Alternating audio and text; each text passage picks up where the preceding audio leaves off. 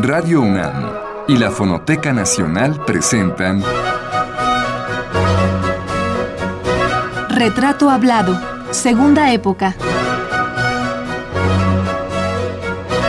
Una serie a cargo de Elvira García.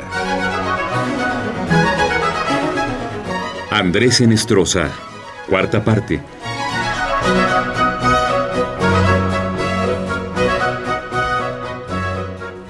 Las emisiones anteriores hemos dado cuenta de cómo Andrés Enestrosa se construye a sí mismo, cómo en medio del páramo de Ixhuatán, su tierra, y de la pobreza del hogar en que nace y crece, el motor de este hombre fue su voluntad inquebrantable, misma que lo impulsa a encontrar vías hacia el aprendizaje.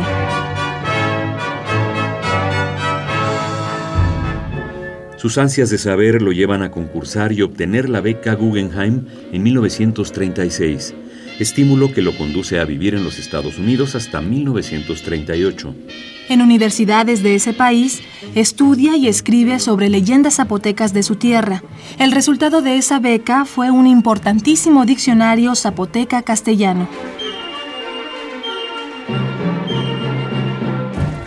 A esa época corresponde su libro Los hombres que dispersó la danza, la más ilustrativa obra del amor que Enestrosa siente por su pueblo y sus leyendas. Hoy reproducimos una que se titula Vinigulaza.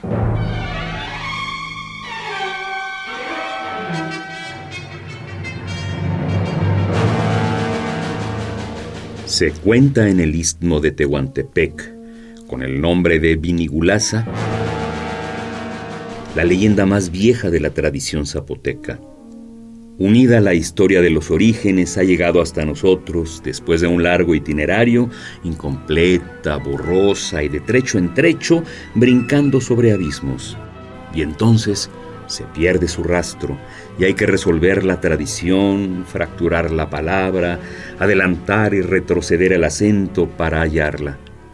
Y se la encuentra con una huella nueva y a veces en cada rumbo de la misma época distinta. Por flexible, la palabra vinigulaza puede significar, según que avance o retroceda el acento, varias cosas. Y a cada significado puede corresponder perfectamente una leyenda distinta. Vinigulaza, sin preocupaciones filológicas, denota solamente un grupo de hombres que existió hace muchísimo tiempo. Estos hombres fueron, si se atiende a un relato que forma parte del cuerpo toral de la leyenda y que es muy poco conocido, gentes feas, de gran estatura, algunas casi gigantes. No se sabe por conducto de quién. Un dios desconocido quiso imponérseles y habiéndole desobedecido, mandó destruirlos. Y se quiere colocar los días en que ocurrió esta catástrofe cercanos, revueltos con los días del diluvio universal. Terminan diciendo los que así la entienden que, aparte de los monolitos y trastos de cocina que los ríos arrastran cuando la lluvia los hincha de furor o que aparecen en las grandes excavaciones, nada se sabe de los vinigulaza.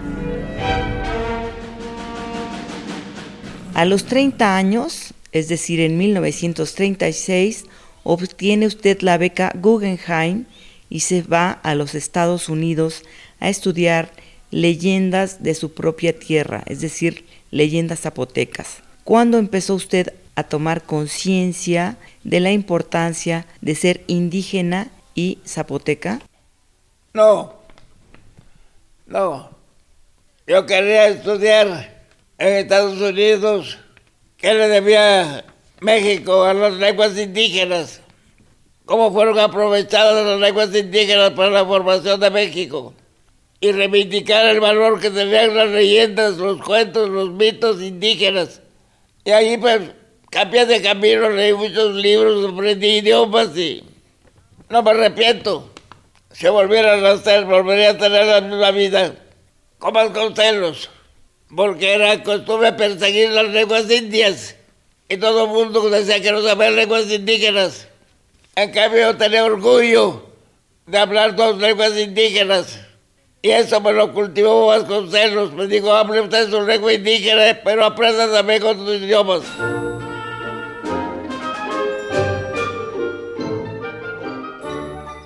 ¿Qué significó para usted ir a los Estados Unidos y cómo lo trataron allá. ¿No hubo discriminación? Yo fui a Turey, en Nueva Orleans, uno de los lugares con más prejuicios de raza. Tanto que la señora que me hospedaba decía, Andrés, nunca diga usted que es mexicano, diga usted que es de gringo, que es de argentino, que es de uruguayo. Porque aquí los mexicanos son muy despreciados. Señoras, soy mexicano y no puedo compartir la estupidez de ustedes que tienen prejuicios de raza. Y aquella señora me decía, bueno, es cosa de usted, pero por favor, me va a doler que lo desprecien. Y un día fui a Mississippi, pedí un vaso de agua, me regalaron el vaso de agua, me lo di y el hombre rompió el vaso para que se vea que donde todo un mexicano, todo un norteamericano. Es un pobre pueblo. La gran desgracia para los Estados Unidos son los negros y los mexicanos, los puertorriqueños y, los cubanos. Pero cada vez somos más, hasta que llegue un día que ellos van a ser subalternos de nosotros.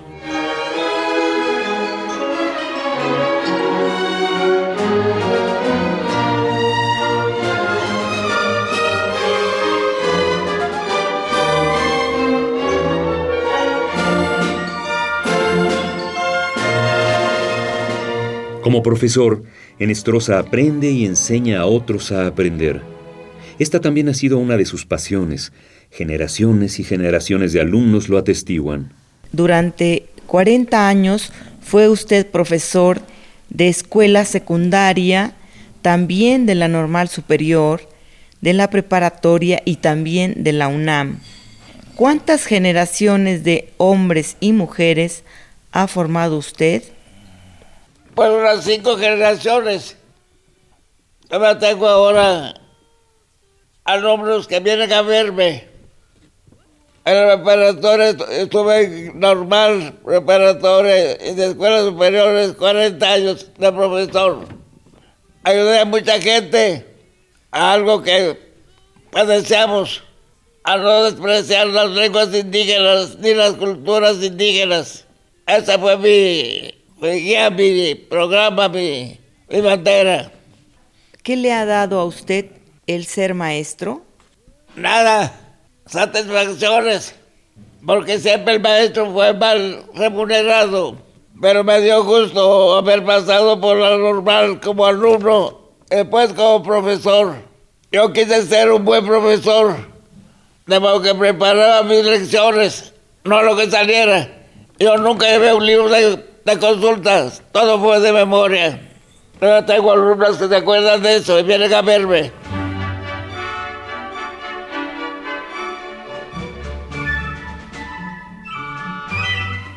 Enestrosa ejerció muchos oficios para sobrevivir. Ya que la escritura reditúa más satisfacciones que dinero, don Andrés se empleó como funcionario público. Por ejemplo, de los años 46 al 53, fue jefe del Departamento de Impuestos Especiales del Distrito Federal. ¿Usted se lo imagina ahí? ¿Como un Franz Kafka mexicano detrás de un escritorio? Usted fue funcionario de distintas dependencias de gobierno. ¿Cómo sobrellevó trabajar en una dirección de impuestos especiales con la literatura? ¿Escribía usted a escondidas en la oficina? Pues cuide aumenté en 120 y tantos por ciento la recaudación, porque todos lo robaban los empleados. El primer día que llegué había en la mesa un cheque con 10 mil pesos que los cines llamados piojitos regalaban al jefe para que no vigilara y cobraran a la mano. Todo el mundo tenía coche, menos el jefe. Un día el tesorero que era saltero, era triste, nos pido a comer a como a Mila. Lo esperamos en su coche, señor, no tengo coche. ¿Cómo no tiene coche? No. Pero todos sus empleados tienen, pues sí, porque ellos roban. El dinero de México es lo que sobra lo que roban los empleados. ¿Y escribía usted mientras estaba usted en la oficina? ¿Escribía literatura? Sí. Yo nunca, desde hace 80 años, he dejado de escribir. Hace años en este tiempo tres colaboraciones. una diaria y el Nacional, una en Excelsior y una en Universal, aparte de las revistas. Yo soy un escritor de oficio, de profesión. Yo profeso las letras, como un carpintero, como un guerrero hace lo suyo. En 1946, varios años después de haber regresado de los Estados Unidos, Enestrosa se hizo militante del PRI. Muchos han criticado a este escritor por los más de 50 años que ha permanecido en ese partido y por los puestos que ejerció desde el PRI.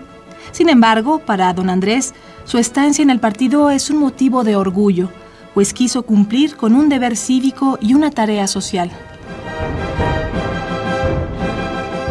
¿Cómo ha encontrado usted tiempo para escribir periodismo y literatura y para amar a las mujeres si ha tenido muchos puestos oficiales? Por ejemplo, fue usted director del Departamento de Literatura de Limba del año 54 al 59 y también fue asesor cultural de un banco de Banobras del año 80 al 82. ¿Cómo se ha dado tiempo para todo? Pues sí, porque, porque para mí es un oficio, era mi trabajo, todo lo podía yo hacer. Me levantaba yo a las 4 de la mañana a hacer el artículo, volví a la cama a las 7 y dormí otra hora. Es cierto, siempre fui responsable de lo que me da que hacer. Aquí tengo un señor que me quiso mucho. De ahí salí para ser diputado. Todo lo hacía yo, no descansaba yo. Ingresó usted al PRI en 1945 y tres veces ha sido diputado federal y una vez fue senador. ¿Qué fue lo que le llamó la atención para afiliarse a ese partido? Porque lo consideré una obligación. Estamos obligados a ayudar a que nuestro pueblo se desarrolle, a que así como abundan los empleados, funcionarios deshonestos, algunos tienen que ver que sea honesto y quizás sería uno de ellos. Por eso me a trabajar en todo esto. Pero la gente se pregunta por qué un literato, un hombre de letras, ingresa al PRI. Porque ese, con todos sus defectos, es el Partido de México. Nosotros estamos en el siglo XX, siglo XXI. Vamos a estar creyendo. Podemos adorar a la Virgen de Guadalupe pero no pensar que ella puede ayudarnos. Que lo que nos pasa ahora, un gobierno de persignados. Está bueno que tengas tu religión en tu casa. En la calle trabaja por todos. El problema de México no va a resolverse por milagro. La Virgen de Guadalupe es usted tan grande, nos va a ayudar.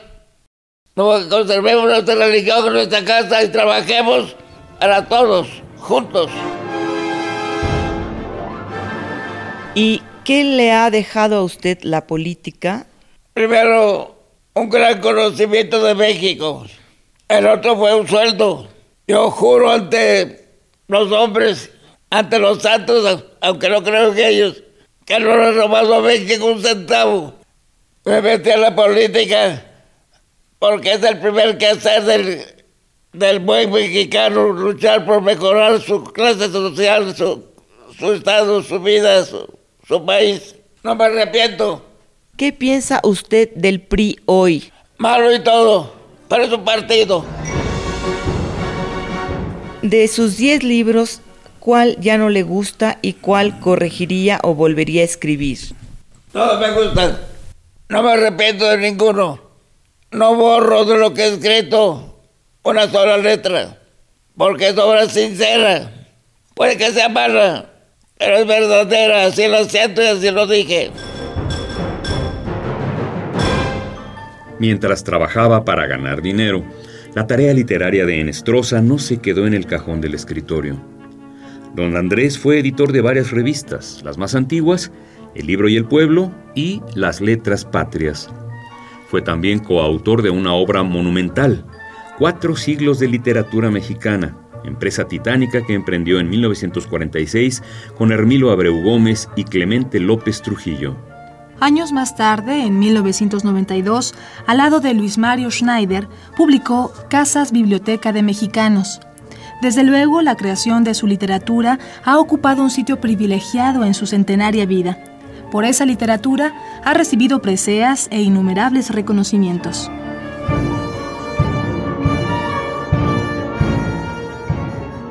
Usted dice que quiere vivir hasta los 105 años.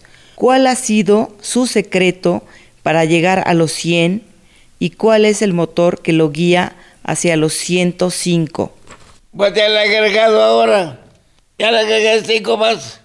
Yo pienso un poco, un poco sin razón, que un escritor tiene que escribir una página que le sobreviva. Y como eso es muy difícil, vive años en espera de escribirlo. Y con eso me consuelo. Dice usted, maestro, maestro Nestroza, dice usted que el pobre siempre tiene la tristeza y que rara vez tiene la alegría. ¿Usted cómo aprendió a reír y a estar alegre? ¿Hoy tiene motivos para estar alegre?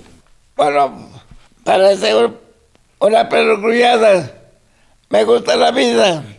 No soy creyente, pero a alguien doy las gracias de permanecer vivo.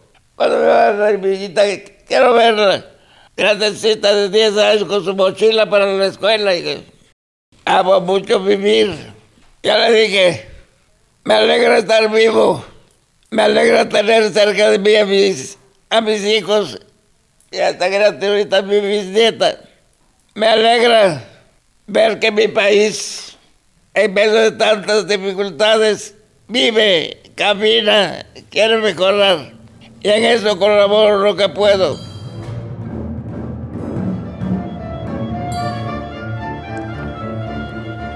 El 2 de diciembre del 2006, el escritor Luis Ortiz Monasterio publicó en la jornada un texto que tituló Andrés Enestrosa, 100 años de multitud. Ese ensayo es un homenaje en ocasión del cumpleaños número 100 de Andrés. Ese texto dice así. Hoy, 30 de noviembre, muy de madrugada, celebramos el primer centenario del polígrafo Andrés Enestrosa Morales.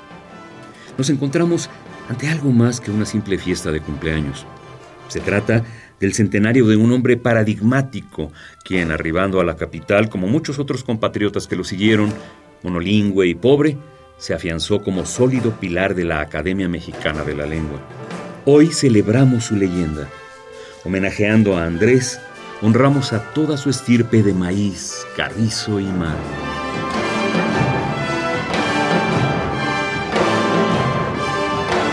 Enestrosa ha vivido más de la historia del México independiente. Por unos cuantos años hubiera luchado, no lo dudo, a la diestra de Morelos, como lancero con Zaragoza y como escribano con Juárez. En estos días de cinismo internacional y de pérdida de brújula interna, Andrés es un referente obligado. Enestrosa es un faro y un minarete. Es también un puente que enlaza al México occidental con nuestra patria indígena. Enestrosa es el microcosmos del gran diálogo pendiente entre la tradición individualista y nuestra herencia comunitaria.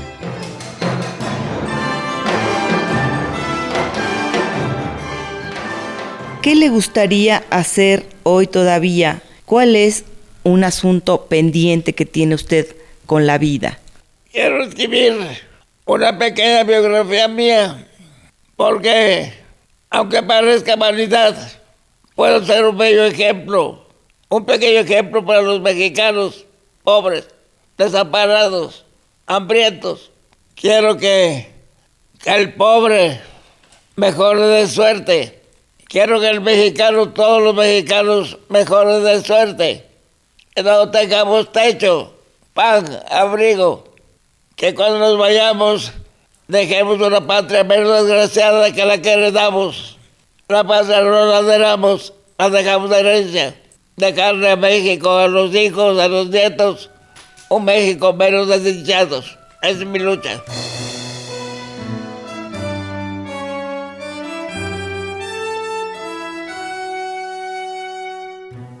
Concluye diciendo Ortiz Monasterio en el texto que escribió como homenaje a su entrañable amigo Enestrosa.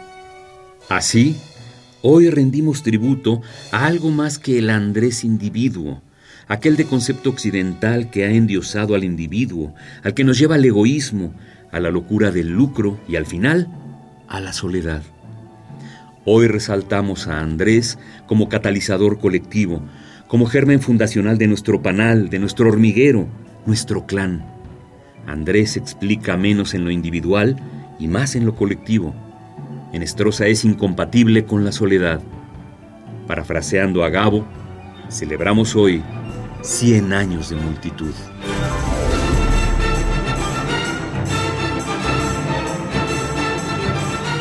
Don Andrés, de inagotable y sorprendente memoria, hoy dedica buena parte de su tiempo a recordar, porque, según ha dicho, el recuerdo es el único pan del que viven los viejos.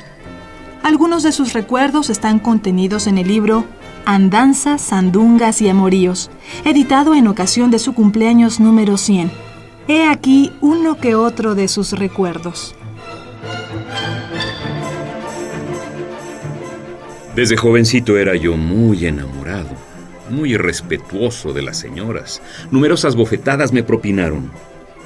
Cuando llegué a México, encontré costumbres muy distintas. Viví mucha pobreza, la propia y la que veía. Los indios tenemos un hambre ancestral. Por lo que no comieron los abuelos, comemos por ellos. En ese tiempo, con mis amigos Camilo Hernández y Manuel Macías, Cantábamos en las cantinas. El grupo se llamaba Los Caporales. En esa época era yo un personaje de tango.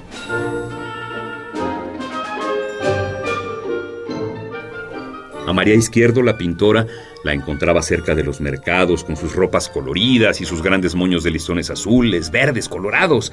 Era como un trozo de campo que pasaba. Después viví en casa de Antonieta Rivas Mercado, que era la suma de la elegancia y la delicadeza, una mecenas. Un día, en su casa, como era yo muy chiquito, una señora me puso bajo su falda. Llegó Antonieta y me dijo, Niño, compórtese. El centro histórico creo conocerlo al derecho y al revés. En una de sus calles tuve una pelea con Carlos Chávez, el gran director de la Orquesta Sinfónica de México. Fue a media calle, a las 2 de la tarde. Una pelea tremenda. Todavía tengo una señal aquí. Me aventó contra un carro repartidor de Coca-Cola y me pegué con la puerta. Yo me defendí, se le cayeron las partituras y como dice la frase de Agustín Lara, el ambiente se llenó de trémulas angustias musicales. ¿Cómo quiere usted que México lo recuerde? Que quiero que me recuerde como un hombre que luchó por mejorar lo que recibió de herencia, dejarla ligeramente un pequeño agregado. César quitó un libro, César en una casa bien hecha, se pintó un retrato. Quiero que México resuelva su destino y sea lo que siempre ha soñado los mejores mexicanos. Una patria alegre, con paz suficiente, en paz, con techo, con abrigo, con en suma que era un México feliz. Y su epitafio, maestro Enestrosa, ¿se atrevería usted a dejarlo ya escrito? un amigo mío hizo su epitafio de una casa ahí por, por la vaca. Aquí ya se Manuel Moreno Sánchez ante el paisaje que tanto amó. Yo quiero que mi invitado diga, aquí ya se Andrés de Restrosa, un hombre que luchó por mejorar a la patria que recibió de herencia. ¿Y su epitafio se atrevería a dejarlo por escrito? Aquí ya se, lo repito, aquí ya se Andrés de Restrosa, un hombre que procuró dejar una patria mejor que la recibió.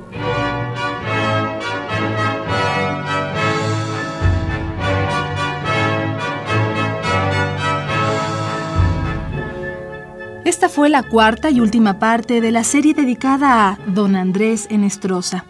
Lo invitamos a que nos reencontremos el próximo lunes a esta misma hora para iniciar el retrato hablado de otro mexicano excepcional. Hasta entonces. Grabación y montaje Miguel Ángel Mendoza. Producción Liliana Reyes e Isela Villela. Voces María Sandoval y Juan Stack.